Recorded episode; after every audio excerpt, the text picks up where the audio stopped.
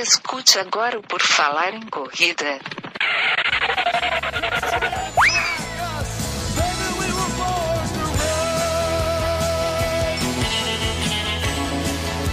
Are you ready to run?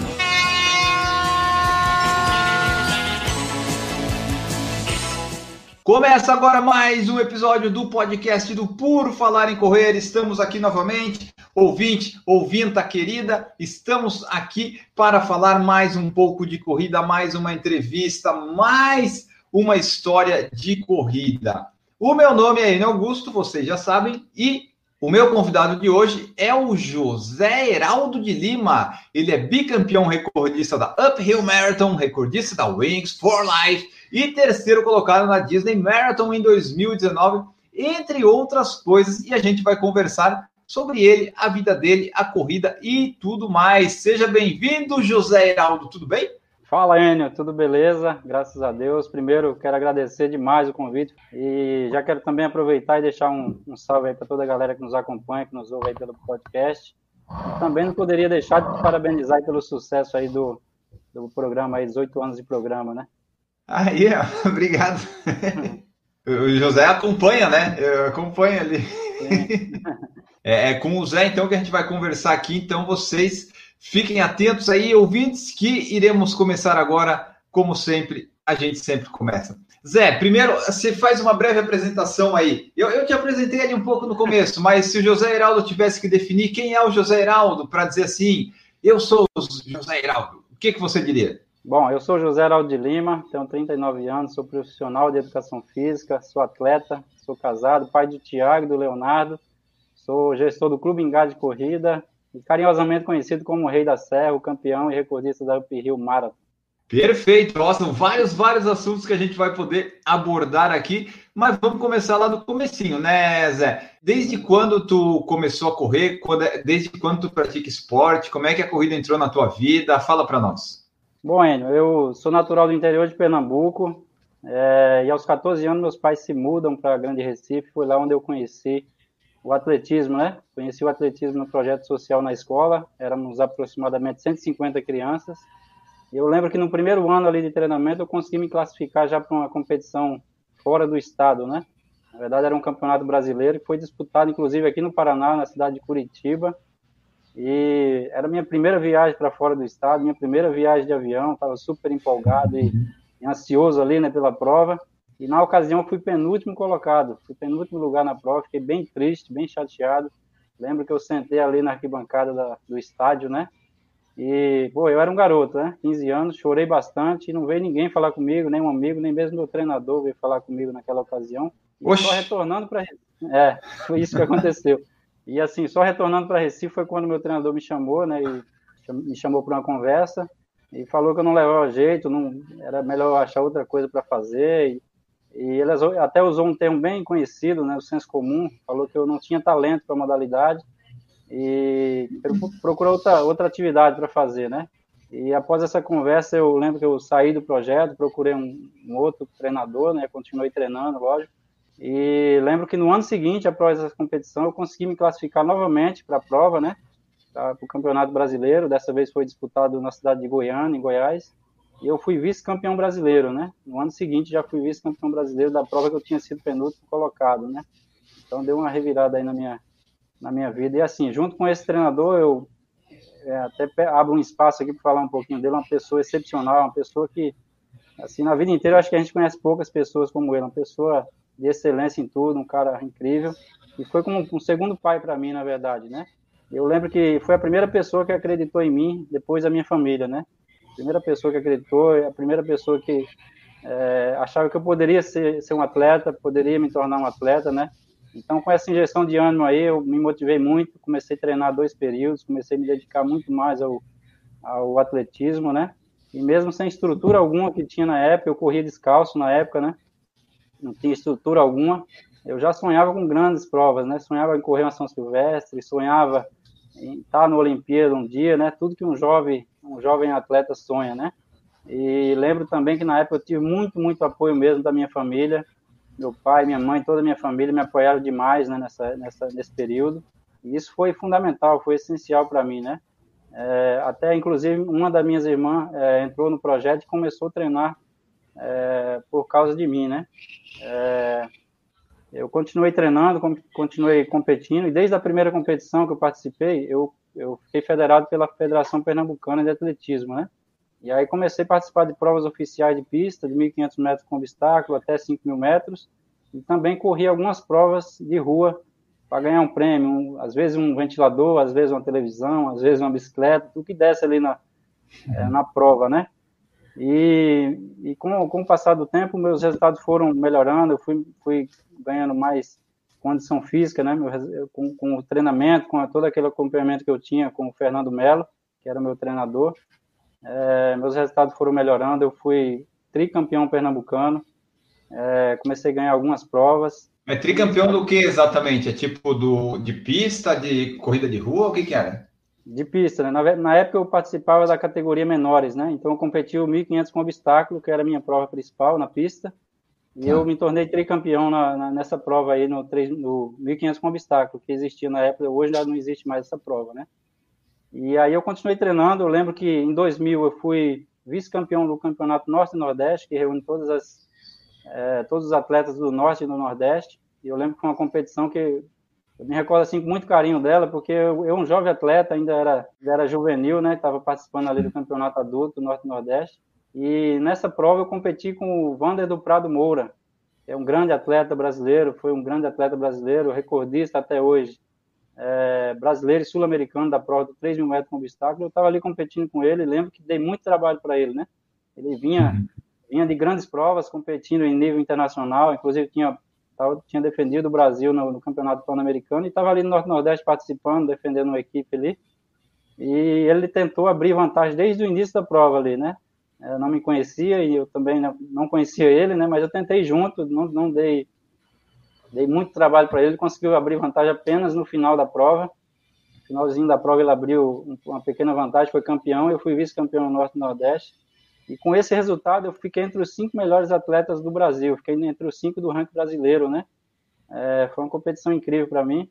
E, mas assim, mesmo com bons resultados, não tinha muito, muitas perspectivas para nós atletas lá em Pernambuco, né? Não tinha, não tinha um futuro certo assim para atleta. Mesmo com o resultado positivo que eu, que eu tive na época, é, não tinha oportunidades para gente, né? E, e, a minha irmã que começou depois de mim, ela começou a treinar bem depois de mim no projeto lá, né? Até comentei no início. Ela começou a se destacar logo de cara. Diferente de mim, ela ganhou, ganhava campeonato pernambucano, ganhava campeonato brasileiro, ganhava sul-americano. Então, diferente de mim, ela já foi se destacando de cara já e foi tendo os resultados expressivos aí. Foi quando tudo começou a mudar na minha vida, né? Foi quando tudo começou a mudar eu lembro que em 2003, eu com 21 anos já, é, um treinador de Londrina que na época é, montava uma equipe muito forte de base, uma equipe é, de base muito forte aqui no Paraná, queria trazer minha irmã para cá, né? E meu pai, meu pai não deixou na época, ela era de menores, e ela, ele só deixava ela vir se eu viesse junto, né? Foi quando eu saio de Pernambuco na aba da minha irmã, né? Vim ali meio na aba dela ali, vim parar aqui no Pernambuco, foi aí quando as coisas começaram a mudar para mim.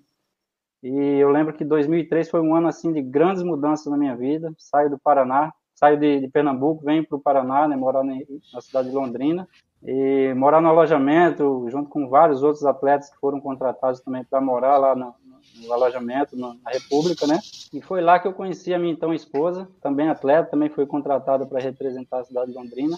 É, namoramos, casamos, é, e esperava nosso primeiro filho, tudo isso em 2003. Então foi um ano assim de grandes mudanças na minha vida, um ano que marcou bastante, um ano que eu tenho um carinho especial, né? Grandes mudanças, grandes coisas aconteceram naquele ano ali para mim. E no final de 2004, é, eu deixo a cidade de, de, Londrina, fui contratado pela Brasil Telecom, que era uma equipe muito forte na época, a equipe dos atletas olímpicos do 4 por 100, né? Atletas medalhistas olímpicos do 4 por 100 era uma equipe de Presidente Prudente, equipe da Brasil Telecom, e o treinador dessa equipe ele era era aqui de Maringá, cidade da minha esposa, né?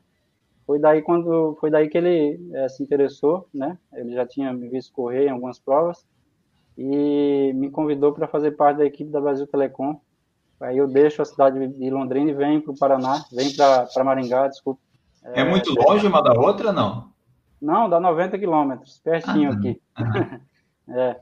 E aí eu deixo Londrina e venho para Maringá, e dessa vez eu trago a minha irmã na minha aba, né? A equipe, a equipe da Brasil Telecom, diferente da equipe de Londrina, queria montar uma equipe adulta, adulto forte, né? Uma equipe no adulto mesmo, para disputar as provas no Brasil na categoria adulto, né? E por isso ela veio, veio comigo para cá também. E em, 2000 e, em 2004 eu já participei ali do, do meu primeiro meu primeiro Troféu Brasil, né? Meu primeiro Troféu Brasil, fui medalhista no Troféu Brasil de Atletismo. Eu lembro que eu acabei, acabei esquecendo de falar um pouquinho da minha irmã, ela veio para cá e como eles não tinham muito interesse na equipe menores, né? Ela ainda era sub-18 e ela depois, logo depois disso, ela começou a ter algumas lesões e aí ela casou também. E o esposo dela, que era atleta, também parou de correr e aí ela desistiu do atletismo, ficou apenas eu competindo, né? E aí eu fui para o Troféu Brasil, fui terceiro colocado no Troféu Brasil, me consolidei entre os melhores atletas dessa prova, né, que era a minha especialidade. E eu lembro que no final de 2004... Qual que era a prova? Era o 1.500 ainda? O 3.000 com obstáculo. Ah, tá, o 3.000 já. Tá. 3.000 com obstáculo já. Essa prova do 1.500 não existe mais, né, já existiu por poucos anos lá no início. Aí eu me especializei no 3.000 com obstáculo, né? E eu lembro que no final de 2004 eu, eu fui pela primeira vez fazer um campo na altitude, né? Eu lembro que meu filho estava com pouco mais de três meses de idade. Eu deixei ele e minha esposa aqui e fui para altitude treinar. Voltei da altitude, fiz minha melhor meia maratona até hoje. Corri lado a lado de um caniano pela primeira vez, fui vice-campeão da prova. Corri uma hora e três e 48 nessa prova. Então, assim, 2004 foi um ano assim muito. Quando eu saí mesmo ali do, da, da, do desconhecido e me tornei um atleta profissional, me consolidei entre os melhores atletas do país da prova, então foi um ano marcante para mim também. Então, assim, eu vejo que desde o começo, quando tu começou lá a correr com 14 anos, tu já tinha uma predisposição para correr bem, o pessoal já viu que tu corria bem, que tu já começou desde cedo é, nesse negócio da corrida do atletismo, né? Isso, isso. Eu iniciei no atletismo, na escolinha mesmo. E assim, então a, a, tua vida toda foi no atletismo, tipo, o, o teu, vamos dizer assim, o teu ganha-pão, o negócio que tu era profissional, era no atletismo, desde sempre foi, né? Sim, desde sempre, desde sempre, eu sempre tive, sempre me dediquei 100% ao atletismo, né, durante vários e vários anos aí. Que legal, e assim, na, hoje eu, eu vou te perguntar como é que tá hoje, mas naquela época, como é que foi para tu começar essa evolução e participar? Porque hoje a gente já não tem muito apoio e patrocínio, né? Naquela época, tu já conseguia alguma coisa? Tinha que participar dessas provas de rua de fim de semana para complementar a renda? Como é que era esse negócio de apoio e patrocínio naquela época e agora, como é que tá? Bom, naquela época era muito, muito difícil, né? Bem diferente de agora. É, eu não tinha apoio nenhum. É, inclusive, eu falei no início, eu corria descalço, corri por vários anos descalço, né? Eu corria e corria bem, pelo jeito, né? corria bem, corria bem. E eu corri por vários anos pista, né? Que é a prova que a gente corre geralmente de sapatilha, com preguinho e tudo mais. E eu corria descalço ali no meio dos outros atletas, os caras deviam olhar aquilo ali e achar meio estranho, mas eu não tinha apoio nenhum, não tinha equipe, não tinha ninguém que me pagava um salário mensal ali por mês, né? E, e assim, tinha que me dedicar 100% acreditando no sonho mesmo, acreditando que um dia eu poderia me tornar atleta, né? É, então, assim, no início não tinha apoio nenhum, tinha que ganhar alguma coisa. Naquela época também não tinha muitas provas que tinha é. premiação em dinheiro, né? Era mais um brinde, alguma coisa assim do tipo, né? Um ventilador, uma televisão, uma bicicleta. Então, não tinha premiação em dinheiro. Então, assim, era mais pelo amor mesmo ao esporte que eu me dedicava 100% a isso aí, né? E, assim, hoje mudou bastante coisa, né? É, hoje, graças a Deus, eu falo de hoje, 2000, 2018, 19, 20, né? Falo de hoje, assim, assim, é, consegui patrocínio devido à exposição que eu tive aí na, na, na Up Rio, na, na Wings for Life. Então, assim, tá tudo um pouco diferente, bem diferente de antes, né, do início lá que eu comecei. Tá, e aqui, ó, quando tu começou, pelo que eu vi assim, era foi no atletismo na pista. Como é que foi a tua transição para virar um corredor de rua e sair da pista, ou tu não saiu da pista ainda? Como é que tá isso? Porque no começo era só a pista, pelo que eu entendi, né? Sim, sim. Eu comecei na pista, na escolinha, e assim, a transição foi de forma bem natural, né? Eu falo desse processo, lógico que eu comecei em 96, falo dessa transição ao longo de todos esses anos, foi uma transição bem natural, depois de 2003, né? Eu passo a ter uma responsabilidade muito maior, eu tinha família, tinha um filho, então assim, eu deixo a casa dos meus pais, depois de 2003 eu deixo a República, e daí eu tenho uma responsabilidade muito grande de manter a casa, de manter a minha responsabilidade ali como pai de família, né? Então, assim, a minha transição foi no início mais por necessidade mesmo. de ganhar alguma prova para complementar a renda ali, que a renda, o que eu recebia por mês não dava para me manter. Então foi uma transição é, natural, assim, né? Por necessidade no início. E depois eu fui, fui deixando mesmo de competir é, pista, né? E fui, fui fazendo essa transição aí para as provas de rua, né? E até que chegou um ponto que a equipe de atletismo que eu participava em Santa Catarina, ela acabou, né? Então eu parei de competir pista Inclusive, até recebi um convite para representar outra equipe no ano seguinte, mas já tinha mudado o foco. Então, aí foi aí que eu resolvi correr apenas corridas de rua, corridas de longa distância, no caso hoje, né?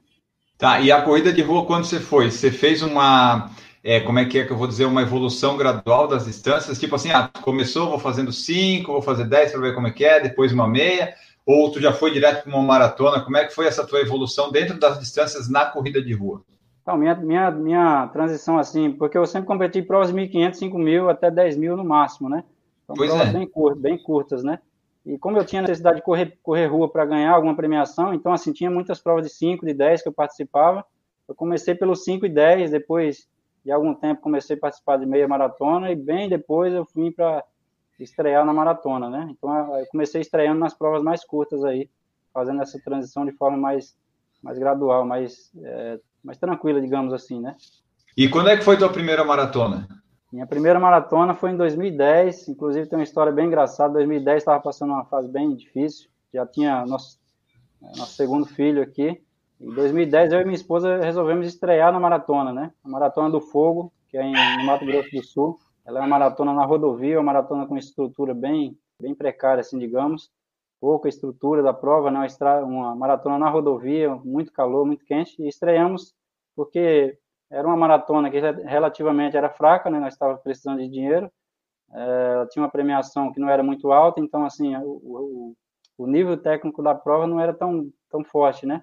E aí pensamos, pô, de repente a gente pode ganhar algum dinheiro nessa prova aí, e resolvemos estrear, era uma prova oficial também, controlada pela, pela Federação Sul-Mato-Grossense de Atletismo, e aí resolvemos estrear, eu e minha esposa, né?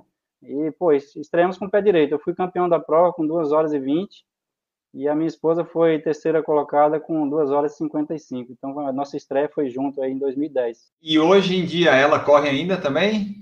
Não, ela, ela parou de correr até por, por necessidade que a gente tem para atender vários alunos, né? Então, ela cuida muito aqui da, da parte administrativa do, da assessoria e cuida de tudo isso. Então, ela para me dar essa tranquilidade, eu poder treinar, né, ela cuida de bastante coisa aqui, me dá essa tranquilidade, eu consigo me manter treinando. Então, ela parou de correr profissionalmente.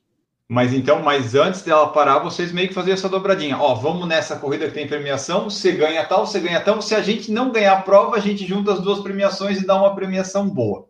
Sim, com certeza. Foi sempre assim, né? De, do ano 2000 até 2010, nós sempre competimos juntos em várias provas, né? E, a, e o pensamento era esse. A gente sempre precisou passava muita necessidade. Eu lembro que 2011 foi um ano muito difícil, tivemos muita necessidade. Cheguei, chegamos ao ponto aqui de quase não ter o que comer em casa, né?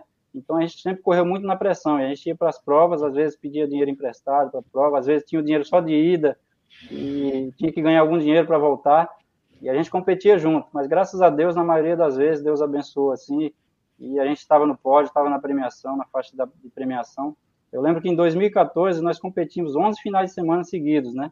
para ganhar 100, 200, 300 reais. Pra... Então, assim, a gente sempre juntou as premiações, às vezes ela ganhava uma premiação para pagar as despesas, eu, o que eu ganhava era, era o lucro, então é, foi sempre na pressão, sempre com muita dificuldade mesmo, assim, para gente. O teu lugar, a tua base, onde tu fica, tu sempre ficou, foi aí no Paraná, Maringá, Londrina, essas coisas? Isso, isso. Eu venho para 2008, eu, na verdade, eu, eu representei Londrina em 2003, logo no início, quando a minha irmã veio para o Paraná. É, no ano seguinte eu vim para Maringá, né? No final de 2004, a equipe da Brasil Telecom acabou. E daí eu voltei a representar a cidade de Londrina nos anos seguintes, 2005, 2006, né? Então, assim, fiquei nessa transição, Maringá-Londrina aqui, né? E em 2007 eu fui representar, fui convidado, fui contratado pelo Pinheiros, é, Esporte Clube Pinheiros de São Paulo. É, infelizmente foi uma experiência bem, bem difícil para mim, porque eu não consegui me adaptar. Eu estava numa das melhores equipes do Brasil, com um dos melhores treinadores uma estrutura que eu jamais imaginei ter um dia como atleta, né? Lá tinha tudo pra gente, médico, tinha fisioterapeuta, tinha alimentação balanceada, tinha tudo, né? E infelizmente eu não consegui me adaptar, né? Porque eu tinha que morar em São Paulo e a minha esposa e meu filho, que era pequeno ainda, morar aqui no Paraná, né?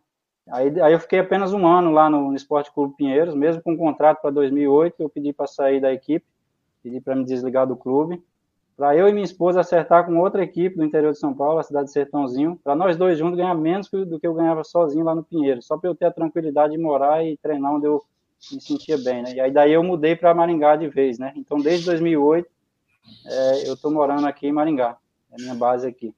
Desde 2008 tu é maringaense. Maringaense. Bom, aqui ó, e dessa tu foi evoluindo as distâncias e tal. A qual que é o, a distância que tu gosta mais? É maratona, ultra, essas coisas mais longas? Ah, a minha distância preferida, sem dúvida, é o 21, a meia maratona. Ah, 21. Gosto demais. Tu é mais do asfalto, né? Ou tu vai também nas trilhas e montanha? Não, por enquanto mais do asfalto. Pretendo um dia ainda me aventurar aí, mas por enquanto do asfalto. Gosto bastante. Tá, porque eles falam rei da serra, é serra porque você subiu ao uphill, foi isso? Isso, rei da serra da uphill, mas é asfalto. Ah, então já que tocamos no uphill, é, como é que surgiu a, a, a ideia de tu participar da uphill e lá? Porque assim, tu gostava mais de 21, tá? Tu fez a, tu fazia maratona, longas distâncias, mas daí quando é que tu disse, assim, bom, vou subir aquela serra lá, tô sem, tô sem nada para fazer aqui, vou, vou treinar subida, vou, vou lá na, na uphill, vou subir aquilo lá. É, como é que foi isso? Cara, o Pirril, até, até uma história bem interessante. Foi, a Pirril foi a segunda vez que, na minha carreira, assim, nos vários anos no esporte, que eu, eu pensei em parar de correr. Estava pensando já em parar de correr, me aposentar, até pela tranquilidade que a assessoria estava me dando ali no momento. E eu lembro que em 2016 eu tive um aluno que foi sorteado e eu fiz a preparação dele para correr a Uphill, né? E ele foi lá, correu super bem, ficou dentro do tempo ali que era limite, né? E voltou super empolgado, trouxe até uma lembrancinha para mim e falou, pô, você tem que conhecer a prova, você tem que se inscrever e tal. E aí eu fiz minha inscrição no pré-inscrição, né, é, para o sorteio ali. Infelizmente não fui sorteado e e daí eu fui, foi uma corrida depois disso para tentar me inscrever, tentar entrar como convidado pelos meus resultados, né. Em 2005 eu tinha é, sido atleta da Mizuno também. Então, eu, é, como a prova era uma prova da Mizuno, eu tentei entrar como atleta convidado, não consegui. Então, assim, é, eu fiquei praticamente nove meses tentando me inscrever na prova. Foi assim que ela entrou na minha vida, né? É, e aí, no, no, eu lembro que no final de julho, é, faltava pouco mais de 40 dias para a prova, é, surge a última esperança. Eu recebo um, eu abro meu e-mail aqui, recebo uma, uma, uma notificação é, dizendo assim, a última esperança é a que morre, né? Uma, a, o, uma parceria de uma agência de turismo com a prova tinha é, algumas vagas, algumas poucas vagas, né? Você tinha que comprar o pacote e no pacote de, de, de, viagem tinha incluído a inscrição da prova. Era a última chance de eu participar da prova. Eu fiquei super empolgado, por aí, pô, vou conseguir correr a prova, né? Isso é, que ano? Não, isso em 2017. 2017 tá, 2000, é. Faltando 40 dias para a prova, tu recebeu para nós bom, 40 dias dá para ir para o Rio, né? Tá tranquilo. É, então, eu tava, faltava pouco mais de 40 dias, né? E aí eu pensei, putz, falta muito pouco, mas eu queria muito participar da prova. É, o primeiro, primeiro ponto, assim, o primeiro interesse nosso era ir para a prova para conhecer, né, para trazer novidade, até pensando nessa transição de atleta para treinador, né. Então, assim, eu pensei, a prova é uma prova que está bem conhecida e a hora que, que ela se tornar conhecida aqui na região, as pessoas vão querer participar da prova, vão querer alguém que conhece a prova, né. Então, assim, a minha intenção inicial era essa, ir para a prova, trazer novidade para o grupo e aí eu vi que não era tão simples assim, né? É, na época a inscrição, aquela, aquele pacote ali que incluía a inscrição, era um valor bem alto assim na época para mim, eu não conseguia pagar e eu não, não tinha tempo para pensar, eu tinha que decidir na hora, não tinha tempo para juntar esse dinheiro e, e pagar essa, esse pacote aí para poder garantir minha inscrição, né? É, só que daí esse amigo que estava me ajudando, a, incentivando aí para a prova, comentei com ele, e ele falou, peraí que eu vou, vou resolver isso aí. Então ele, junto com alguns alunos do grupo, fizeram uma vaquinha, fizeram uma ação entre amigos ali, e me presentearam aí com toda, toda a inscrição, pacote de viagem, hotel, alimentação. Então eu tinha tudo na mão já, só precisava treinar, né? E daí faltava 40 e poucos dias, 40 dias para a prova, né? Aí eu comecei é, uma corrida contra o tempo ali nos meus treinamentos. Eu até escrevi numa agenda todos os meus treinamentos como se fosse um boleto que eu tinha que pagar, eu não podia perder nenhum treino daquele ali, porque faltava muito pouco, né? Era um período muito curto aí na de preparação e era uma prova que eu não conhecia, uma prova diferente de tudo que eu já tinha participado, né? Então foi assim que a que a Up Hill entrou na minha vida. eu faço essa preparação, faço todo esse trabalho aí, e aí eu chego chego na última semana da prova, na, da, na última semana que antecedeu a, a UP Rio 2017, é, pô, 100%, consegui cumprir todos os treinos, consegui cumprir a meta, aquele, aquela periodização que eu fiz, aquele macro, microciclo ali, que na verdade não foi um macro ciclo, foi um microciclo de choque que eu fiz, deu bastante certo, eu estava muito bem, tinha feito excelentes treinos, só que eu não sabia o que ia acontecer, era uma prova diferente de tudo que eu, que eu já tinha imaginado correr, e eu nunca gostei de prova de subida, nunca fiz uma prova de subida. Olha, que então, boa prova que escolheu para isso. Pois, pois, é, cara, e aí eu é, viajo para a prova, junto com, com, algumas pessoas aqui de Maringá, nós viajamos, no, viajamos numa van aqui com mais ou menos 10 atletas de várias assessorias diferentes, né, e chego na prova, a gente chega tudo empolgado, aquela ansiedade, toda aquela tensão que tem a Up né? E a gente chega para retirar o kit ali. É, eu lembro que a gente estava ali na Expo, né? E eu sento ali, a hora que os meus, meus amigos vão retirar o kit deles, eu sento ali no meio e tem uma galeria dos campeões. Tinha o totem ali, uma foto grande ali dos campeões dos anos anteriores.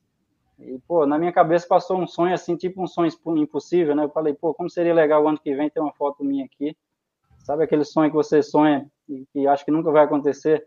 Fiquei sonhando com aquilo ali. E eu lembro que peguei meu kit, fui pro hotel, descansei. E no dia seguinte largou a prova, né? É, eu lembro que eu tentei acompanhar o grupo, infelizmente não consegui. Logo nos primeiros quilômetros, o, o, a, o pessoal abriu vantagem, abriu vantagem. No, do quilômetro 4,5 ao 9, é uma, um trecho de subida, né? Já é um trecho de subida ali. Eu lembro que eu estava sofrendo bastante ali naquele trecho. É, e eu pensava, pô, eu estou correndo uma maratona, não chegou nem no 10 ainda, já estou morrendo aqui. Imaginava que eu nem ia terminar a prova. Isso passava muito na minha cabeça. E nisso eu já não via mais os primeiros. Eu estava em sexto colocado ali naquele momento, né? Só que do quilômetro 9,5 para frente tem uma grande descida, tem uma descida bem inclinada ali, bem grande. É, e eu lembro que eu dei um tirão ali, na loucura, né? É, tentando todos, todos os jeitos encostar nos primeiros colocados e fui tirando a diferença, fui ganhando posições. E próximo do quilômetro 20, é, eu encosto no primeiro colocado, fico em segundo lugar. E quando eu encostei nele, ele deu um fast leg, abriu vantagem novamente. E do quilômetro 20 para frente, eu não vi mais ninguém. Fiquei em segundo lugar ali. O primeiro abriu vantagem e eu fiquei para trás. E eu estava muito feliz ali correndo em segundo, né? só que eu estava sofrendo bastante, né? E não tinha chegado ainda no trecho de serra que o pessoal falava que era o trecho mais difícil, né? E eu estava sofrendo bastante com aquele medo ali, pô, pensando, pode alguém vir de trás aí, né, e, e me tirar essa posição aqui, né? Eu tava querendo muito, pelo menos chegar ali em segundo. Chegou um momento ali que eu lembro, é até um momento bem marcante na minha vida. Eu lembro que eu pedi para Deus assim, eu, não tinha mais força, eu já não estava aguentando mais correr. Antes do 30 eu já comecei a caminhar, para você ter ideia, antes do quilômetro 30 eu estava caminhando. Foi a primeira vez que eu caminhei na vida, né? Pô, depois de quase 20 anos de carreira. Eu, foi uma vergonha muito grande. Eu corria, eu caminhava e olhava para os lados para ver se tinha alguém olhando. Foi uma vergonha muito grande ali que eu passei. Eu lembro disso. E aí eu, eu pedi para Deus assim: pô, Deus, é, permite que eu pelo menos chegue nessa posição, que eu consiga chegar e sem perder nenhuma posição, que eu chegue em segundo lugar. É, e aí, no momento seguinte, no momento seguinte, a pensar isso aí na minha. clamar e pedir a Deus por isso, eu falei: Deus, não, não faz esse meu desejo, não, não desfiz aquele meu pedido ali, eu falei, pô, Deus, faz a sua vontade, que é a melhor coisa para mim, que a sua vontade seja feita aí. E no momento que eu reconheço isso, que eu reconheço a minha fraqueza, né, cara, é, as coisas começaram a mudar, mudou tudo, né? No momento que eu reconheço que eu sou fraco e tudo está na mão de Deus, que Ele que comanda tudo. É, na curva seguinte, eu vejo pela primeira vez, depois de quase 18 quilômetros, o primeiro colocado e o, e o carro madrinha ali. E foi incrível, assim, cara. Foi uma sensação incrível. Eu não acreditava que Deus estava me dando aquele presente, naquela possibilidade de ser campeão da prova, né? Então ali as minhas energias, as minhas forças mudou tudo, né? Eu estava morrendo, de repente eu revivi na prova ali, comecei a trotar novamente, estava só caminhando, comecei a trotar, intercalar a corrida e, e um, tro, é, um trote e uma caminhada, né? E aí eu lembro que no quilômetro 38 eu passo pelo primeiro colocado, eu assumo a ponta, assumo a liderança da prova, passei pelo primeiro colocado, ele não teve reação, ainda me, me incentivou ainda, né? E dali para frente eu não lembro mais nada de sofrimento, de subida. O pessoal me pergunta, pô, como é a subida ali no final, nos últimos quilômetros? Eu não lembrava. Porque foi uma emoção tão grande, eu estava tava anestesiado, né, pela, pela chance de ser campeão. Então, assim, e correndo e não acreditava que Deus tinha me dado esse presente, né? E aí eu fui, com aquela emoção toda. Eu lembro que na, na reta final, somente na reta final, eu, lembro, eu vejo as pessoas gritando, escuto meu nome ali, o locutor falando meu nome, então foi uma emoção muito grande. E aí eu chego, agradeço a Deus, ajoelho ali, e eu pensando em, ser segundo colocado, Deus estava preparando algo muito mais especial, né? Ser campeão da prova e o recorde da prova, que em 2017 eu bati o recorde da, da Uphill Marathon. Então fui campeão e recordista da prova. Foi um ano incrível, assim, um ano da mudança na minha vida. Foi campeão, fez o recorde e treinou só 40 dias, né? Só 40 dias. Aí tu gostou da prova? Por que, que você voltou em 2018? Você não gosta de subida? Por que, que você voltou lá em 2018? É que assim, 2018, pô, eu fui campeão da prova. As, as energias, o desejo de ser atleta novamente, porque como eu te falei no início, eu já estava pensando em parar de correr, né? É, inclusive, em 2017. Mas você é, fala parar de correr, tipo, profissionalmente, para brigar pelas posições, ou é correr de parar de correr de tudo? Ah, não, parar de correr jamais vou parar, né? Parar de correr profissionalmente mesmo. Entendi. É, já pensando nessa transição aí de, de atleta para treinador, cuidar da assessoria, a assessoria estava crescendo bastante, né? Mas assim, 2017, como era o objetivo trazer novidade, Deus me deu um presente muito maior, que foi ser campeão e recordista, e isso renovou meu desejo de voltar a ser atleta. Eu eu percebi que eu não precisava me aposentar ainda, eu ainda tinha um tempo ainda para continuar correndo, e renovou as minhas energias, renovou meu, meus sonhos, né? E aí penso em dois, já penso no, no dia seguinte já em voltar para subir a serra novamente em 2018. E aí você voltou em 2018 e ganhou de novo, foi isso? Isso. 2018 fui campeão novamente e bati o recorde em quase oito minutos. Em 2018, já tendo ido em 2017, conhecendo mais ou menos ali como que era, foi mais fácil para tu administrar a prova e fazer a prova do teu jeito ou continuou difícil igual? A dificuldade técnica continua igual, né? Só que a experiência de você ter participado, é, 2018 foi um ano de grandes mudanças, 2017 eu fui por, por ajuda de amigos, né? Que agradeço eles até hoje em 2018 já foi tudo diferente. Eu tinha patrocínio, eu tinha nutricionista, eu tinha avaliação física, eu tive mais tempo para treinar, eu conhecia a prova, né? Então, assim, foi um ano diferente, né? Eu me preparei muito melhor, cheguei muito bem na prova. É, então, assim, 2018 realmente é, as coisas foram bem diferentes, as emoções foram além das expectativas. Até eu lembro que a minha esposa perguntava para mim antes da prova: será que é possível bater o recorde? E como eu tinha sofrido muito, eu falava, nossa, eu acho que é impossível bater esse recorde aí, né, porque eu sofri demais para conseguir bater ele em 2017, né? E eu chego lá em 2018, faço a minha prova ali e, e consigo bater o recorde em quase oito minutos. Então, assim, foi um ano muito diferente de, de tudo, assim, do, do que eu vivi em 2017, uma experiência totalmente diferente. Em 2018 você fez quanto tempo? 3 horas 0056 segundos, que é o recorde da prova até hoje. Ah, tá. Ano passado você foi segundo, mas não bateram um recorde, né? Não, ano passado eu acho que o campeão fez 3 horas e 2, 3 horas e 2 alguma coisa. Tu vê que você subir 3 horas na Mizuno Uphill é difícil, né? Muito difícil, muito difícil. Era o meu sonho, é o sonho ainda ser sub 3 ali, mas é um sonho difícil. Quando você foi em 2018 e quando você foi em 2019, tipo assim, como é que é a tua preparação, a preparação do treino sim, mas a psicológica, porque tu sabe que tu é um, um dos corredores ali mais rápidos que tem chance de ganhar, né? Como é que tu lida com isso? Tu vai já pensando assim, ah, eu vou correr para vencer, ou eu já sei que eu vou vencer, ou hoje eu não estou bem, não sei se vai dar. Como é que é a tua preparação para isso? Porque tu sabe que tu tem chance de ganhar, né? Quando tu vai, tipo, nessa uphill, tu sabe, bom, tu pode ser segundo, mas tu tá lá na frente, tu tem chance de brigar pelos primeiros lugares. Como é que é isso? Sim, sim, com certeza. Tudo pode acontecer na prova, né? E essa preparação psicológica, principalmente falando de 2018, quando você já tem uma experiência, isso aí somou demais para mim, né? É, lógico que a gente faz uma preparação muito boa, eu fiz uma preparação excelente em 2018, eu não sabia o que ia acontecer, né? Mas eu queria fazer a minha prova nesse ano, né? Não queria acompanhar ninguém. É, porque em 2017, diferente, como eu não conhecia, eu precisava acompanhar os primeiros, os campeões dos anos anteriores, é, já por não conhecer a prova. Em 2018, não, eu, eu, fiz toda a minha preparação, né? É, me preparei muito bem e queria fazer minha prova. Já conhecia a prova, então, assim, no trecho que eu sofri muito, que foi até o 10 ali, já tinha na minha cabeça em administrar aquele trecho ali, gastar menos energia possível ali, né? E foi isso que aconteceu. Consegui administrar bem aquele trecho. É, cheguei no 10 ali sobrando, cheguei bem, cheguei junto com os ponteiros ali, com os primeiros colocados. Então, assim, a preparação psicológica, ela, é, ela é fundamental, assim, no sentido de você saber que tudo pode acontecer, né? Tudo pode acontecer. Você tem que se preparar bem, mas você tem que fazer a sua prova, né? Tem que fazer a sua prova. E foi isso que eu fiz em 2018 e venho fazendo aí nos últimos anos. Tem alguma prova assim que você vai, que tu olha assim em volta, tu pensa assim, nah, essa prova hoje eu vou vencer, não tem como ninguém daqui me vencer. Tem alguma prova que dá para fazer isso ou não? não dá para pensar assim. Ah, é difícil, é difícil porque todos os atletas se preparam quase que de forma igual, né? A condição física é quase igual ali dos primeiros, né? Sim, é, é um detalhezinho, uma coisa ou outra que diferencia o primeiro e o segundo colocado ali. Então, assim, é difícil você contar com a vitória antes de, antes de cruzar a linha de chegada, né? Então, eu, geralmente eu não faço isso. Eu costumo me preparar muito bem e chegar na prova e tentar fazer o meu melhor ali no dia. É, porque vocês aí que estão lá na frente brigando, tu não se importa muito com o tempo, tipo, ah, fazer meu recorde pessoal. Tu tem que vencer, na verdade, o teu recorde é ganhar daqueles 3, 4, 5 que estão ali na frente, né? O que importa para você é vencer e chegar na frente e não necessariamente o tempo, né? Isso, com certeza. Inclusive, eu, eu até comentei, em 2017 eu nem sabia que estava correndo para o recorde. E a gente não se preocupa muito com isso, a gente se preocupa mais com a, com a posição, defender a posição ali, defender. No caso de 2018, eu estava mais preocupado em defender meu título ali.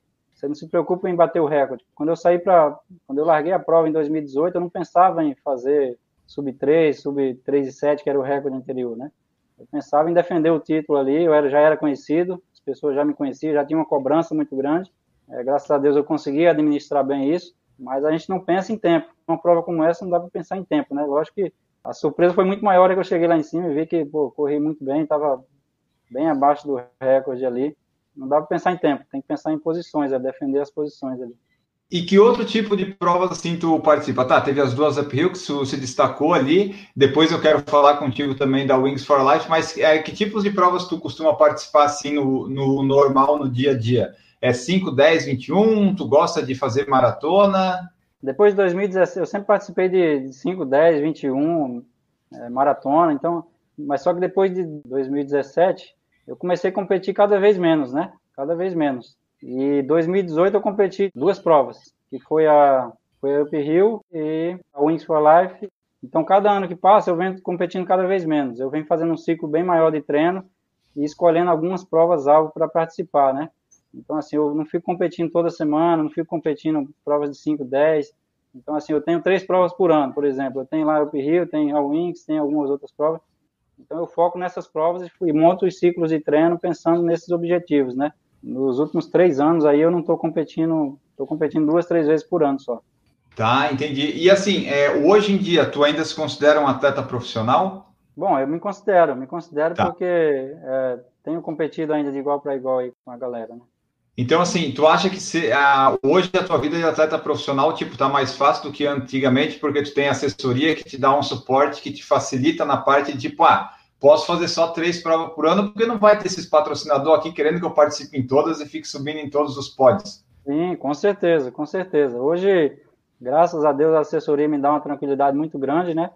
E também eu tenho alguns patrocinadores que me possibilitam isso. Eles viabilizam. Quais são esses patrocinadores hoje? que te apoiam eu tenho, aí? Eu tenho a Bysoft, a Mizuno, o Plano Prever, né? E uma clínica de avaliação física aqui também. Esses patrocinadores, inclusive, viabilizam algumas provas internacionais que eu tenho como objetivo aí para frente. Deve ter te dado uma facilitada, tipo, ó, faço só três por ano, vou ganhar praticamente ali, né? Tu ganha, fica na frente em cada uma delas e mantém ali, consegue treinar bem e chegar bem nas provas. Sim, muito bacana. Então, faz muito, muito bacana, muito especial para mim, que eu jamais imaginei viver, né? Pô, eu comecei a correr, não tinha nenhum tênis para correr, né? E graças a Deus hoje as coisas estão bem diferentes. Pois é, tu falou em tênis, tu falou da, da Mizuno também. É, hoje em dia, que tênis que você usa para correr? Qual tênis você gosta mais? É até engraçado, né? Até difícil falar de um tênis, do modelo, porque quando eu comecei a correr, eu não tinha opção, tinha que correr descalço, né? Não tinha. E depois de um tempo, o meu tênis favorito era o tênis da promoção, o tênis mais barato, o tênis que eu conseguia pagar, né? É, uhum. Só que assim, depois, depois de um tempo, o tênis que eu, que eu usei, de todos os que eu já usei, eu acho que o que eu mais me adaptei, que eu mais gostei, é um tênis da Mizuno, da linha Boost, né? O Boston Boost. É um tênis excelente que eu gostei bastante. É da Mizuno assim, esse? É da Adidas. Ah, tá. Da Adidas, isso. Só que assim, depois, eu, depois com, com o patrocínio da Mizuno, recentemente com o patrocínio da Mizuno, eu tenho recebido vários modelos, inclusive me surpreenderam bastante os tênis da Mizuno. Fazia muito tempo que eu não usava tênis da Mizuno, né? E essa inovação que eles tiveram com os tênis, é, vieram com os tênis com muita qualidade, né? Inclusive, são os tênis que eu uso para as competições nos últimos quatro anos, três anos, e os tênis que eu uso para as provas também. Principalmente eu uso, eu uso os modelos que eu mais uso é o, é o NIT R1 e o Sonic 3. São os tênis da Mizuno assim excelentes para performance, né, que eu gosto bastante. E vamos voltar às provas. Eu quero que tu me conte, é, da Wings for Life, tu participou de quantas edições e esse negócio de ser recordista dela é tipo em distância no Brasil? Como é que é? Isso, em distância no Brasil. Sou recordista em distância no Brasil. Quanto você fez? 63 e 700. Bom, conta e aí para nós a tua história com a Wings. E a Wings é uma história assim bem, bem engraçada, né? Eu voltei da Up Rio 2017, campeão, iniciei o ano 2018 ali fechando parcerias com a Mizuno, Bysoft e vários, vários outros. Então, e... ganhar a Mizuno em 2017, a Uphill ali, te, te deu um, um, boost, assim, né? Te, te alavancou conseguir novos projetos e parcerias, foi isso? Com certeza, com certeza. Ah. Até 2017 eu não tive patrocínio, eu não tive o que eu tenho hoje de patrocínio. Então, assim, a Uphill foi, foi aquela chavinha, aquele, quando muda a chave ali, sabe? Uhum. É, Rio foi a mudança na minha vida, assim, mudança total na minha vida, né? Então, assim, iniciou 2018 fechando parcerias e a Mizuno, uma prova muito conhecida nas redes sociais, né? Me deu uma visibilidade muito grande. E a minha esposa ficou procurando provas que tivesse a mesma, a mesmo mais, né? Conhecimento, assim, é, reconhecimento nas redes sociais, fosse conhecida nas redes sociais, né? Foi aí que ela encontrou a Wings for Life. E aí ela fez minha inscrição sem eu saber, é, só depois de, da inscrição pronta, ela me avisou que tinha feito minha inscrição. Eu falei, pô, que não queria correr. No primeiro momento, eu não queria correr de jeito nenhum, né? Porque eu só tinha corrido até 42. Eu falei, pô, como é que eu vou correr uma prova que eu nunca corri? Nunca corri mais 42 quilômetros. Não sabe quando acaba, né? Pois é. E aí, logo eu mudei de ideia. Estava numa fase muito boa de motivação, né? Por ter ganho a Up Hill. E logo mudei de ideia, encarei o desafio ali. Fiz treinos excelentes para a prova. E, e, foi uma prova incrível. Eu lembro que nós viajamos para o Rio de Janeiro e a minha preocupação assim era com, com o clima, né? Porque como é uma prova global e acontece simultaneamente em vários países, é, largar às 8 horas da manhã aqui no Rio de Janeiro para uma prova tão longa como essa é um horário já muito muito tarde, né? Essa era a minha preocupação, mais com o clima mesmo. E, e, com o que ia acontecer depois do 42 também, né? Essas duas preocupações que eu tinha, né? Mas larguei ali no ritmo que eu tinha programado, fiz uma excelente prova, passei bem. É, teve, teve um acontecimento que talvez mudou um pouquinho aí o resultado final, né? talvez tivesse condições de correr um pouquinho mais. É, depois do 25 eu não consegui mais fazer reposição de carboidratos, né? De, de, que eu levei, que eu tinha programado para fazer. Eu tomei um aminoácido ali que me foi orientado e me fez muito mal, me fez um, me fez mal toda hora, toda vez que eu ia tomar o gel ali, o carboidrato que eu sempre carrego, e tinha programado ali para tomar, é, me dava ânsia de vômito, eu não conseguia mais tomar. Então, como a prova só dava água e isotônico, eu fui no, na água até o final. Então, assim, isso foi me desgastando mais que o normal ali, né? E chegou ali no, no final da prova, estava totalmente desgastado, já tinha usado todos os estoques ali de energia, né? Por não ter feito a reposição.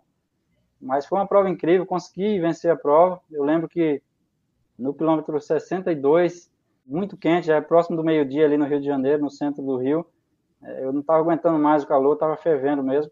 Eu parei num ponto de hidratação ali, onde eles colocam os copinhos ali, né? Que estava cheio de gelo. Parei, joguei um, um gelo aí nas pernas para ver se dava uma refrescada. E isso, cara, foi, foi a gota d'água. Eu não consegui mais voltar a correr. Não conseguia mais correr. Começou da cãibra, né? E dali para frente eu fui apenas caminhando. Fui apenas caminhando. Não consegui mais correr depois de 62. Então, assim, até os 62 eu corri num pace de 3,49 e depois comecei a caminhar 10 por mil, 12 por mil, quase não conseguia caminhar ali, então foi bem difícil o final, bem difícil. A minha preocupação era vir alguém de trás, eu sabia que o que estava em segundo colocado era um russo, né? E eu pensava, pô, corri 62 quilômetros, agora o cara vai vir de trás, vai me ultrapassar, eu não vou ter nem reação, porque eu não conseguia mais trotar mais, né? E o ciclista que acompanhava os primeiros colocados ali, eles não podiam dar informações nenhuma para gente, uhum. até por uma questão de regulamento mesmo, não podia passar informações alguma ali. E eu lembro que eu corri a prova inteira, não, não, dificilmente eu vi um cinegrafista ali, vi alguém filmando a prova. A hora que eu comecei a caminhar, apareceu câmera para todo lado, todo mundo filmando. Eu falei, pô, que raiva, agora que eu estou caminhando aqui, estou nessa situação, o pessoal vem, vem filmar a prova aqui. Mas foi, foi uma experiência incrível. Eu lembro que eu ouvi do rádio, nesse momento eu ouvi do rádio ali de um, de um dos motoqueiros que estava na frente acompanhando como eles não podiam me passar informações, né, se o carro já tinha alcançado o segundo colocado, eu vi no rádio ali eles falando que o segundo colocado já tinha sido ultrapassado, só tinha um, um atleta na prova, né? Cara, aquilo ali foi um alívio, né? Eu comecei a comemorar ali dentro de mim, agradeci a Deus ali por, por já ser campeão, né? Porque já tinha sido ultrapassado o segundo colocado. E estava torcendo para o carro me alcançar. Eu estava torcendo, até fiquei bravo, até que o carro não chegou. Eu falei: esse carro nunca vai chegar aqui para mim me ultrapassar logo. Eu que estava correndo no início para fugir do carro, chegou uma hora que eu estava querendo que ele me alcançasse, né? E eu lembro que eu escutei a, a hora que eu escutei a galera gritando, aquela aglomeração, aquela buzina, aquele, é, o carro chegando, né? Eu lembro que foi uma emoção muito grande. Eu só abri os braços ali, agradeci a Deus, a Deus, né? Foi uma vitória incrível, incrível mesmo. Eu voltei no catch-car para a arena, né? Porque eu estava lá no centro do Rio e a largada foi no, na praia do Recreio. E tinha o pessoal ainda lá, cara, me, me esperando para aplaudir. Depois eu fiquei sabendo que a galera terminava a prova, ia lá para a arena para torcer, para ficar torcendo, porque eu estava passando no telão, né? Minha esposa ficou lá na, na arena também. Então, assim, foi uma, foi uma prova incrível também que mudou bastante minha vida, uma prova que tive um reconhecimento muito grande. E com essa vitória, eu lembro que eu cheguei aqui em Maringá, eu tive até recepção no aeroporto a galera do, da assessoria aqui, fez até uma recepção, tinha até é, imprensa lá para mim. E com essa vitória, eu, eu, eu, ganhei o direito de escolher um país para correr no ano seguinte, é, no caso de 2019, né? Direito acompanhante. Então, eu podia escolher qualquer país que tivesse a prova, né? Para estar tá competindo em 2019. E aí, eu competi em 2019 em Munique, na Alemanha. É, o legal da, da Wings é que assim, né? Tem uma hora que tu já é, encheu o saco de correr, tu não aguenta mais e o carro não chega, não é uma prova que tu pode dizer, ah, acabei, ganhei. Não, tu só ia ganhar se o carro chegasse em ti, né? Quanto Sim. tempo você ficou em movimento correndo? Deu quanto? Mais 5, 6 horas? Deu 4 horas e 17.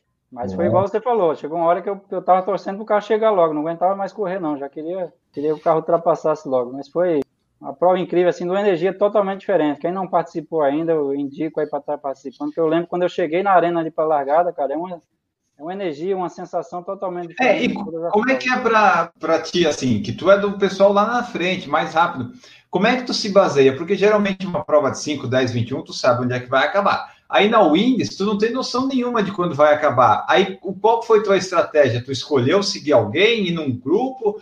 Como é que o pessoal lá da frente faz? Porque tu não sabe como é que vai chegar, né? Sim, sim. Então, para a primeira prova, como eu te falei que eu até fiquei bravo com minha esposa que ela fez minha inscrição sem eu saber, aí eu comecei, aceitei o desafio, comecei a estudar a prova, né? E aí eu vi o recorde brasileiro, que era 58 quilômetros. E em cima desse recorde, eu, eu programei o meu ritmo de prova. Então, assim, eu não, não resolvi não seguir ninguém. Eu resolvi, eu determinei um ah. ritmo ali. Eu conseguisse, talvez, passar dos 60, na, na, melhor das possibilidades. Eu achei que, como eu me preparei muito bem, deu tudo certo no meu treinamento, eu falei, se tudo der certinho lá, correr tudo bem na prova, eu consigo passar dos 60. Em cima disso, eu programei ali, determinei um ritmo que eu tinha que sair desde o início. Foi isso que eu fiz. Saí naquele ritmo ali, bem ritmadinho, foi até o final da prova, até o momento que eu não consegui mais correr ali depois de 62. Foi assim que eu determinei para fazer a Wings. Tu chegou a ver no site aquela calculadora lá, tipo assim, ah, se eu correr tanto, em tantos quilômetros, o carro me pega em tal parte. Tu chegou a, a mexer nela? Sim, sim. Naquela época lá eu via, tava vendo os vídeos da prova, assim como todo mundo faz, né? Quando vai numa prova que não conhece.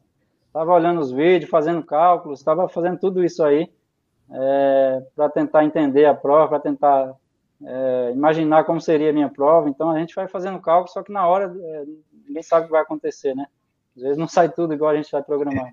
E qual foi o ritmo que tu adotou ali na prova que tu falou que manteve sempre a 3,50, 3,45, é isso? Isso, eu mantive praticamente a, a, prova inteira ali até os 62 entre 3,45 e 3,50. Nem até os 62 não teve nenhum mil que deu acima de 4, né? Então foi bem ritmadinha minha prova, eu consegui determinar, consegui me manter no ritmo ali, independente dos adversários que estavam na prova, eu consegui me manter naquele ritmo ali até o final. Então foi muito bacana, a prova deu tudo certinho aí, tirando a hidrata hidratação aí. E assim, é, ultra tu nunca fez, digamos que a maior distância que tu já fez foi essa da Wings for Life, é isso? Isso, a maior distância que eu fiz foi essa da Wings. E, e então me diz, o teu ritmo confortável é 3,45, é isso? Dá para correr bastante tempo nesse ritmo aí, 3,45, 3,50, fazendo uma preparação legal e a hidratação dando certo ali, a reposição de carboidrato. Dá para correr bastante tempo aí nesse ritmo. E qual que é o ritmo desconfortável para o Zé Heraldo? É um tipo um 3,10, 3,20? Qual que nós não aguentamos correr? Então, vai se aproximando do 3 por 1 ali, aí já fica mais difícil, né? Até 5, 10, né? A gente vai... Mas o próximo do 3 por mil é, fica bastante difícil correr, né? Ah, tinha que ter um ritmo difícil, né? Por favor, 45 confortável. Tá, e aqui, ó, já vamos emendar então. Quais são teus recordes pessoais? Ni 5, 10, 21 e 42. Meu recorde pessoal no 5 é 14, 23. No 10 é 29 e 22. É, na meia maratona é 1 hora e 3 e 48. E na maratona é 2 horas e 20 e 49. Tá, legal. Mas hoje em dia tu não tá mais participando dessas provas mais curtas, né? Não, não, já tem bastante tempo que eu não participo mais. Esses recordes aí da, da época que eu competi bastante pista, né? E, então é, é dessa época. Estou competindo mais provas longas tô, e estou tentando migrar mesmo para as provas longas de, de ultramaratona agora. Tá, mas assim, se tu tem que fazer um treino leve aí, uma rodagem tranquila numa segunda-feira, preguiçosa, 10 quilômetros, tu consegue fazer uns 38, 39, né? Sim, tranquilo. Tranquilo, eu tenho isso, tranquilo, tranquilo. É que assim, a minha, a minha, metodologia de treino, assim, eu não, eu, eu não abro mão de. Sei que a educação física tem vários pilares, né? Mas assim, eu não abro mão de três pilares da educação física, é a intensidade, é, o volume e a força, né? Então, assim, mesmo treinando para uma maratona, eu não abro mão dos meus treinos de intensidade. Eu treino praticamente, lógico que tem alguma diferença por conta do volume, que é mais alto, mas o, o ritmo dos treinos intervalados é praticamente o mesmo quando eu treinava para correr um 21, correr um 10. Então, não abro mão dos treinos de intensidade aí, por isso que eu consigo manter bem meu, minha condição física aí nesse, nesse patamar. Ritmo desconfortável é. Peral é 7 para 1. 7 para 1 você não consegue, né? 7 para 1 é difícil. Só na subida da, da Uphill, né? eu subia 8 lá, cara, subia 8. E em 2018 eu subia 6, 7, tava feliz da vida subindo nesse ritmo aí. Daí, então, no caso, tu não, tu não caminhou, tu correu um ritmo mais. Pô, como é que é correr naquela. Tu correu naquela subida? Cara, eu até, até esqueci de comentar isso aí, são bastante detalhes, né? É, 2017, eu, como eu comentei no início, eu, eu, comecei a caminhar antes do quilômetro 30. Já estava sofrendo demais, comecei a caminhar ali, morrendo de vergonha. 2018 foi totalmente diferente. Eu me preparei, eu conheci a prova, né? E eu pensei, pô, estou muito bem, não vou precisar caminhar esse ano, né? E eu fui ter a necessidade de caminhar apenas no quilômetro 38. Então, corri até o 38 sem caminhar. É, e eu resolvi caminhar por uma questão de estratégia, porque assim, eu tentava correr e percebia que o vento me jogava para trás, estava ventando muito ali na, no final da prova.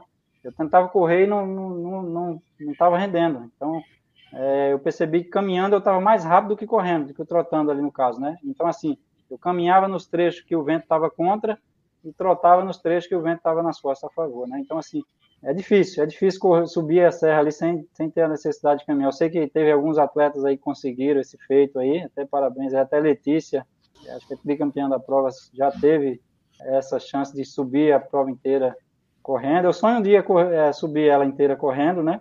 Lógico, se isso encaixar aí no meu, na minha estratégia, se for a melhor estratégia no momento, eu sonho um dia conseguir subir a serra inteira ali sem ter a necessidade de caminhar.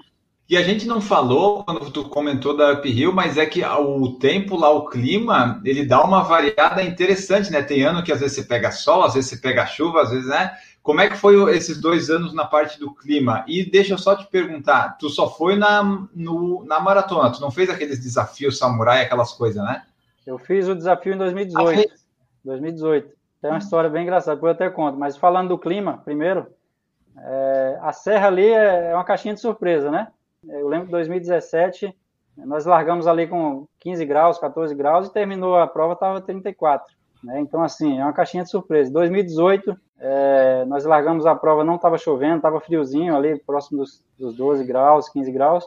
E no final da prova, cara, mudou tudo. Vento, chuva. É, segundo os organizadores da prova, o vento estava numa velocidade de 60 km por hora ali no final da prova na serra, né? Então, assim, quando você se prepara para o uphill, você tem que ir preparado para qualquer clima, né? Porque tudo pode acontecer ali na serra. Tem uma variação muito grande de temperatura, de, de clima ali. Tu ia falar da história curiosa, não ia? Do, da, do Desafio Samurai, né? Participei em 2018.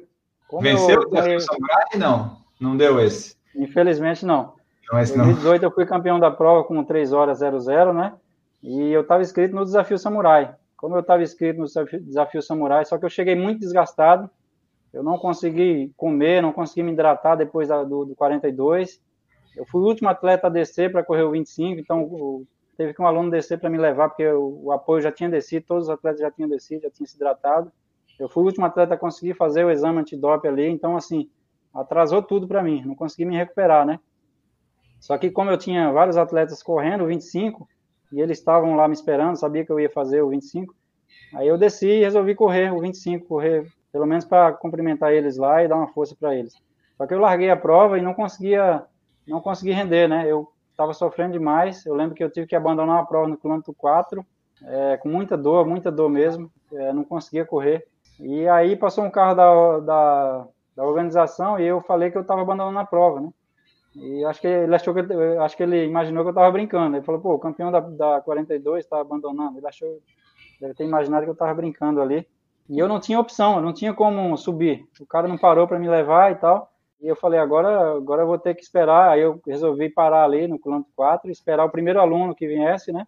E eu ia subir junto com ele. Foi isso que eu fiz. Esperei o primeiro aluno e nós subimos juntos a serra e eu consegui cumprir o, cumprir o desafio samurai, só que aí eu já tinha abandonado já a prova no caso, né? Mesmo assim eu fui sétimo, sexto ou sétimo no, na classificação geral dos desafios samurai. Dos, dos nove eu acho que conseguiu completar. E ali tu falou da que ficou para trás, tal. Eu queria saber, é, tu já teve alguma lesão grave, alguma lesão que te tirou de, de participar, de correr assim, alguma lesão mais grave, ou as tuas lesões são mais essas dores que, que os atletas de alto rendimento têm? Então, eu tive duas, duas situações complicadas. Na verdade, a primeira não foi nem uma lesão, tive um overtraining. Eu estava numa das melhores fases, entrei em overtraining, não conseguia mais correr, não conseguia mais treinar. Como é que tu identificou que estava em overtraining? Foi uma época que eu estava correndo, é, eu estava correndo para 29, sub, sub 30 no 10, né? Eu estava numa das melhores fases da minha carreira. E chegou um momento que eu comecei a me desgastar, não conseguia mais render nos treinos, fui perdendo rendimento, perdendo rendimento. Chegou um ponto que eu não conseguia trotar a 4,30. Para um cara que estava correndo sub 3. Então, hum. assim, foi aí onde a gente conseguiu identificar. Na época eu estava no, no Esporte Clube Pinheiros, em São Paulo que eu estava em overtraining, né? Foi uma fase bem difícil, os resultados é, ficaram bem abaixo da média nesse, nesse período.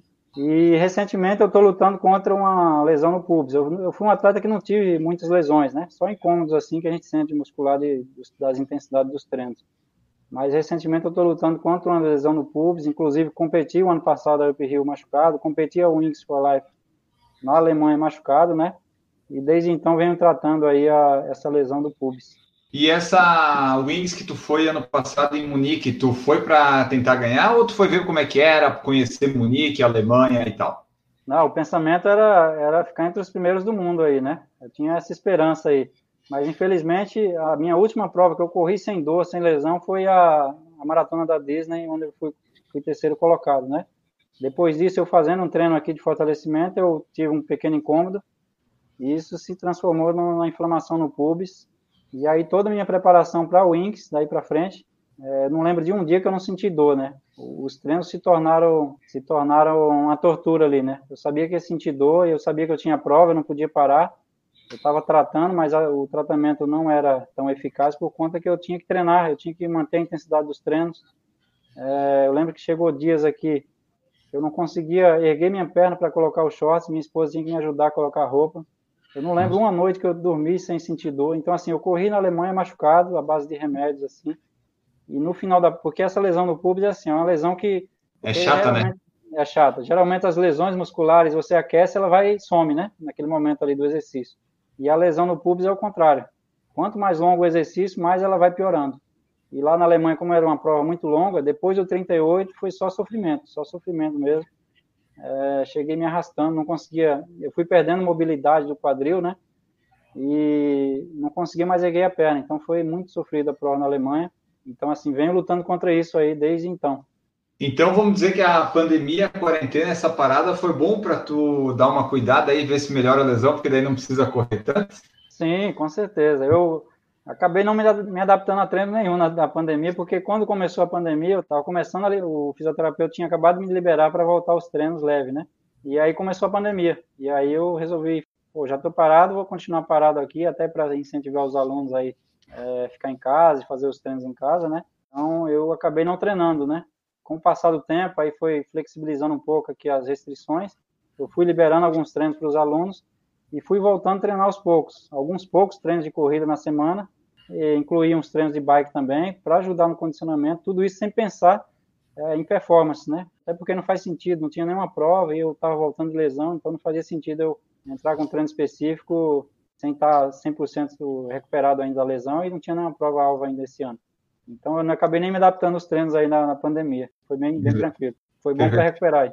E assim, fortalecimento, musculação, essas coisas, você normalmente você faz? Você acha que ajuda? Sim, o fortalecimento é, é fundamental, né? Fundamental não só para a prevenção de lesão, como a maioria das pessoas conhecem, mas o fortalecimento ele aumenta os componentes intramusculares que dão a capacidade de correr com uma qualidade melhor, ter uma melhor qualidade de corrida, né?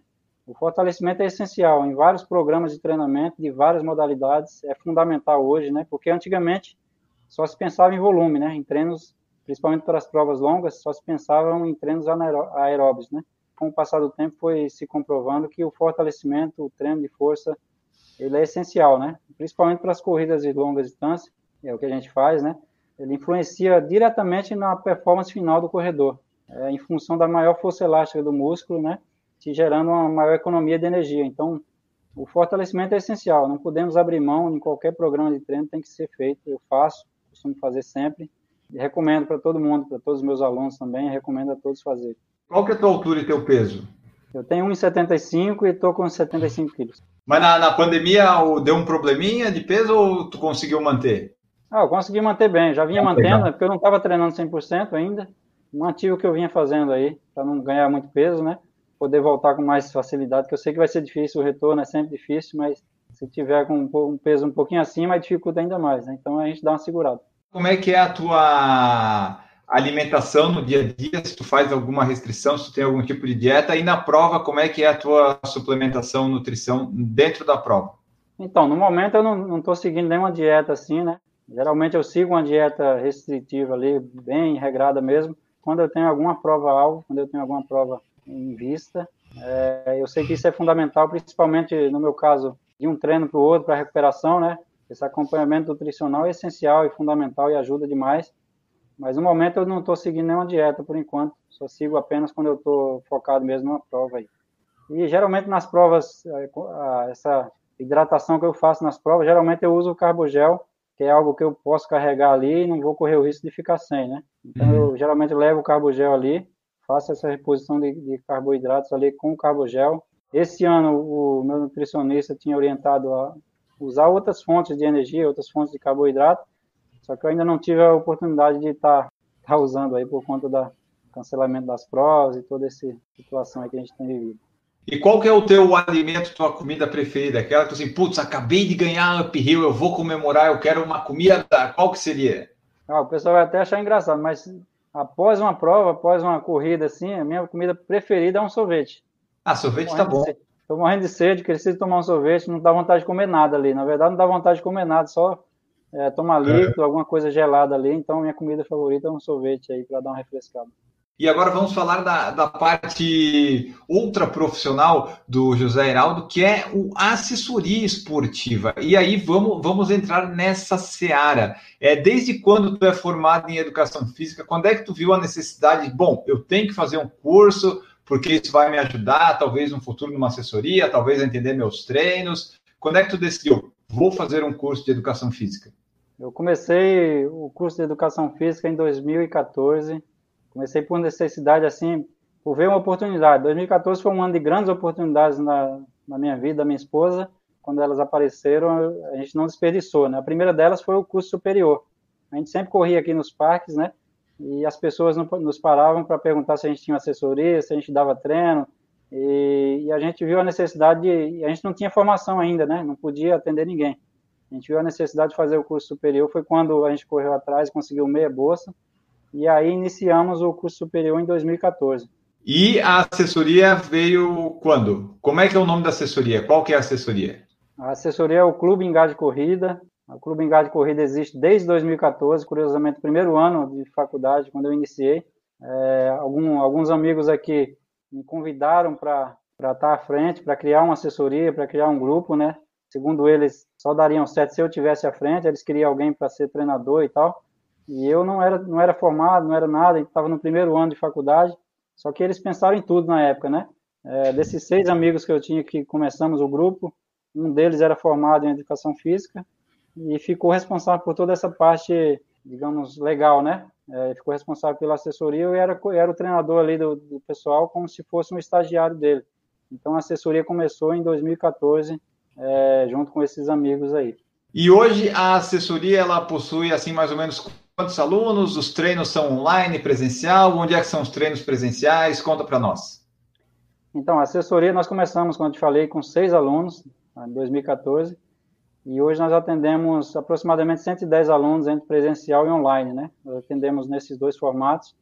É, as planilhas são são enviadas é, mensal para cada aluno via aplicativo. Cada aluno tem um tem uma prescrição dos treinos de forma individualizada.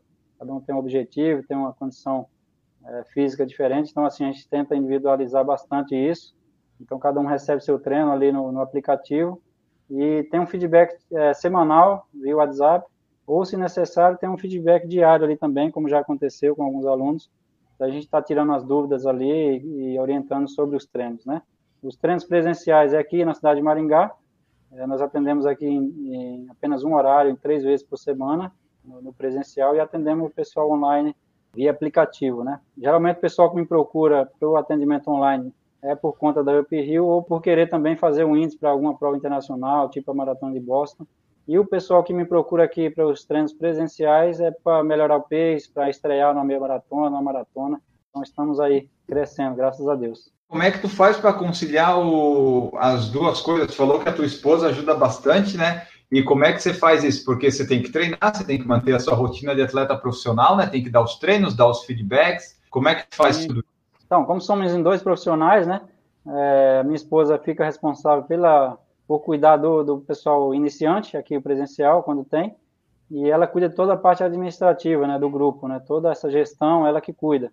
Mensalidade, planos de pagamento, tudo isso é ela que toma conta. E eu fico responsável pela parte do treinamento, prescrição dos treinos, é, elaboração de, de ciclos de treino para os alunos. Ela também é profissional de educação física? Isso, ela também ah, é profissional de educação física. Iniciamos juntos lá em 2014. Então, assim, ela fica, ela fica com essa parte. E como nós atendemos apenas um horário aqui, três vezes por semana, é, geralmente às 19 horas, eu deixo a parte da manhã livre para atender um personal. E aí eu consigo fazer meus treinos de manhã, na primeira sessão de treino, e consigo fazer meu treino à tarde antes de atender o pessoal do grupo às 19 horas. Então, para mim, como, como atleta, assim, para conciliar treinador e atleta, é bem tranquilo, bem os horários bem tranquilo para mim. E o que, que, é mais, vamos assim, não sei se, o que, que, é mais difícil? É tu treinar, ou fazer os teus treinos, ou dar os treinos e controlar alguns alunos que não seguem a planilha, que você tem que puxar a orelha? Qual que é o mais difícil? É tu se treinar ou é treinar os outros? Bom, eu acho que é, acho que é mais, mais difícil me treinar. Eu, desde 2014, estou treinando, eu prescrevo meus próprios treinos, né? E aí, às vezes, eu sinto falta de ter um treinador, não apenas pelo treino, não só pelo treino, né? Mas por ter alguém de fora para estar tá observando, às vezes a gente se, se, envolve emocionalmente, não consegue enxergar algumas coisas que podem ser melhoradas, né? Então eu acho mais difícil me treinar do que treinar o pessoal, inclusive o pessoal nosso, graças a Deus, o pessoal bem dedicado, cumpre 100% dos treinos aí. É um orgulho, assim, o pessoal nosso é um orgulho para mim, graças a Deus, não tenho muita dificuldade de lidar com eles em relação aos treinos, porque eles cumprem aí 100%, até mais que 100%. Quando eu tenho que puxar a orelha é porque fizeram mais. Ah, e é importante seguir a planilha que o treinador colocou. Se ele colocou para fazer 10 quilômetros, não vai fazer 15, né? Por favor. Com certeza, com certeza. A gente monta uma periodização, monta um ciclo de treino de acordo com um objetivo e uma prova-alvo, né? Então, às vezes, às vezes a gente pensa que mais vai, vai melhorar o teu rendimento, mas às vezes mais é menos, né? Então, às vezes é bom seguir ali certinho o, o planejamento, seguir certinho as orientações porque tudo isso foi planejado para atingir o pico num determinado momento, que é na prova-alvo de cada um, né? Então, é sempre muito importante respeitar ali é, o que está prescrito ali pelo treinador, que ele te conhece, conhece tua individualidade, né? E vai prescrever algo que você está em condições de fazer e vai, vai atingir teu pico no momento certo, né? Porque muitas vezes o pessoal começa a fazer mais, que, mais do que está prescrito e atinge o pico muito antes né, atinge o pico antes ou tem uma lesão, então é mais essas coisas que acontecem, né, quando a pessoa foge muito da, do que é prescrito ali, do que é orientado. Como é que foi participar da maratona da Disney lá em 2019, que tu foi terceiro lugar? Tu foi tipo para fazer uma viagem de férias e encaixou a prova, ou tu foi na bom, vou para na maratona, uma prova internacional, ver se eu consigo um bom resultado? Maratona da Disney foi um sonho, cara. Primeira prova internacional, assim, de maratona que eu participei. Então, como eu te falei, esses patrocinadores viabilizaram essa viagem para mim. Eu estudei a prova, tinha o resultado dos anos anteriores da prova, né? E com os resultados que eu tinha, eu imaginava ficar entre os primeiros. Então, o objetivo não foi ter uma viagem de férias e tal. O objetivo mesmo era brigar pelas primeiras posições. Graças a Deus, fui pódio no, nessa primeira prova internacional que fiz, né? Fui terceiro colocado e para mim foi, foi sensacional, uma experiência incrível, incrível mesmo. Tá participando, tá subindo no pódio, tá representando nosso país, nossos patrocinadores lá, foi bacana demais. Dessas provas todas que tu fez, qual que é a melhor que tu mais gostou? Eu acho que eu já sei a resposta. E qual foi a que tu acha assim que deu tudo errado, a prova que não deu certo, sabe? Que tu foi para a prova, participou, mas ou não completou, não sei, uma prova que deu tudo errado. Bom, a prova a, a prova que eu participei, a melhor prova, com certeza é o Rio, por todo o contexto. Mas qual delas? 17 ou 18? 17. 17 foi o ano da mudança, né? Cada ano tem uma, tem uma emoção diferente. O Rio é sempre emocionante para mim. É um lugar especial, uma prova incrível. Mas, assim, é, com certeza a Rio, por, por todo o significado que ela deu na minha vida. A partir do momento que eu ganhei a Rio, é, minha vida mudou completamente, né? Então, com certeza a Rio. E a prova que deu tudo errado, tudo errado mesmo. Até uma história bem curiosa, é bom que você me deu essa oportunidade de falar aí. Foi uma prova que eu competi na Espanha. Meu sogro morou um período na Espanha. Eu e minha esposa fomos competir lá, fomos viajar para visitar eles, né? Na época eu estava muito bem. É, consegui a autorização da, da, Confederação Brasileira, levei a carta da CBA e tudo mais. E aí ficamos procurando alguma prova participar lá na Espanha, né? E aí eu encontrei uma prova lá que estava escrito no regulamento assim, mil euros para o recorde da prova. Na época eu estava uhum. correndo 29 no, no 10 quilômetros. E aí pagava mil euros por recorde e o tempo era 51 minutos. Eu falei, oh. pô, mesmo se eu caminhar, eu vou ganhar esse, esse dinheiro aí, vou ganhar essa premiação. E aí, beleza, nem, nem me atentei lá no como que era o percurso. Fui para a prova lá, eu lembro que a gente estava no sul da Espanha e viajamos para o norte da Espanha, foi uma viagem bem longa. E aí chegamos na, na prova, descobri, descobrimos que era uma prova de montanha. Foi eu e minha esposa, sempre ela sofrendo junto comigo aí. Descobrimos que era uma prova de montanha. Cara, e largava de dois em dois. A cada minuto largava uma dupla, né? E eu larguei junto com uma mulher. E depois eu descobri que ela era campeã europeia de corrida de montanha. E eu saí, o primeiro mil era plano, eu saí a três por mil, passei três minutos no mil ali, no primeiro mil já. E, nossa, vai ser fácil, vai ser moleza esse recorde aqui. Só que daí começava a subir, né? Começava a subir, no quilômetro 2 por 3 eu já estava com a mão no joelho aqui, segurando e andando, e sofrendo, e olhando para trás para ver se a mulher estava me alcançando. E foi uma prova que deu tudo errado. Eu consegui finalizar a prova com muito, muito sofrimento, foi uma guerra ali com a minha dupla ali, né? A europeia que largou junto comigo. Eu consegui ganhar dela nos no 200 metros finais, que era uma retinha plana lá em cima da serra. Né? Largava de 1.000 metros de, de 1.200 metros de altitude e a chegada era 2.800. Então foi uma prova que deu tudo errado. A gente achou que ia ganhar dinheiro, achou que ia bater o recorde da prova. Cheguei lá, mal consegui terminar a prova. Fui 15 colocado na prova. Fez é, em quanto? Fiz em uma hora e cinco, acho que eu fiz uma hora e cinco. Eram 10, 10 quilômetros mesmo? Era 9 quilômetros, 9 quilômetros. Putz, nossa, era difícil então, porque 9... Isso. E aí eu chego lá em cima morrendo, fui 15 sofrendo um monte, e não tinha apoio para descer, não tinha carro, o carro não conseguia chegar lá onde foi chegar lá. Tive que descer a pé ainda um trecho, ainda sofrendo naquele... Mas foi uma experiência incrível, assim, uma história curiosa, mas foi a prova que deu tudo errado para a gente lá na, na Espanha. Quais são os planos para o futuro, os próximos objetivos do José Heraldo de Lima? Tipo, tem a pandemia agora, né? Essas coisas, a gente não sabe bem quando é que vai voltar, mas quais são aí teus planos como atleta, atleta profissional? Até quando tu acha que dá para ir levando? Como é que são os planos com assessoria? Bom, meu primeiro, primeiro objetivo como atleta é me livrar dessa lesão, né? Ainda estou tratando. E depois é correr as provas que eu tinha como objetivo, que eu tinha como prova-alvo para esse ano, né? Que é a Maratona de Boston, para o ano que vem, caso aconteça, né? A gente não sabe o que vai acontecer ainda. Mas caso aconteça, meu objetivo é correr essas provas que eu não fiz esse ano, que eu tinha como prova-alvo, que é a Maratona de Boston, a Conrads e a, a Up Hill Marathon. Esses são meus objetivos como atleta, né? E a assessoria é manter aí, crescer? Como é que estão tá os planos? Manter, manter a qualidade aí do serviço, atender com individualidade, igual a gente faz, aluno por aluno, e continuar crescendo com o pé no chão, de forma tranquila, para poder manter essa qualidade aí, não crescer de forma exagerada e não perder qualidade aí no atendimento, né? Então, o objetivo nosso é continuar crescendo, lógico, e mantendo essa qualidade aí dos serviços. Bom, pessoal, essa foi então nossa conversa com José Heraldo de Lima. Ele é bicampeão da Uphill, recordista da Uphill, recordista da Wings for Life. Esperamos que você tenha gostado da nossa entrevista aqui. Se você gostou, você já sabe, né? Você compartilha o episódio onde você quiser nas redes sociais. Marca a gente se preferir, porque daí a gente consegue ver e compartilhar e curtir também. Mas se não quiser, só compartilha, já tá bom. Espalha o podcast por aí vai e coloca por falar em correr aí, mostra para quem não conhece, nos ajude aí a continuar crescendo, que nós vamos ficando por aqui.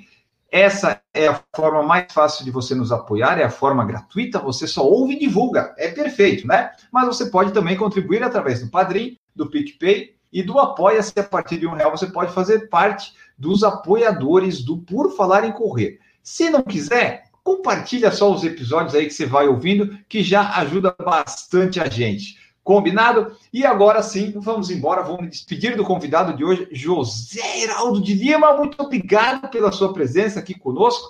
Deixa a tua mensagem final, teu tchau e as redes de contato. Muito obrigado por aceitar participar aqui conosco. Bom, quero agradecer mais uma vez aí, muito, muito obrigado. Fiquei muito honrado com o convite, quero agradecer demais.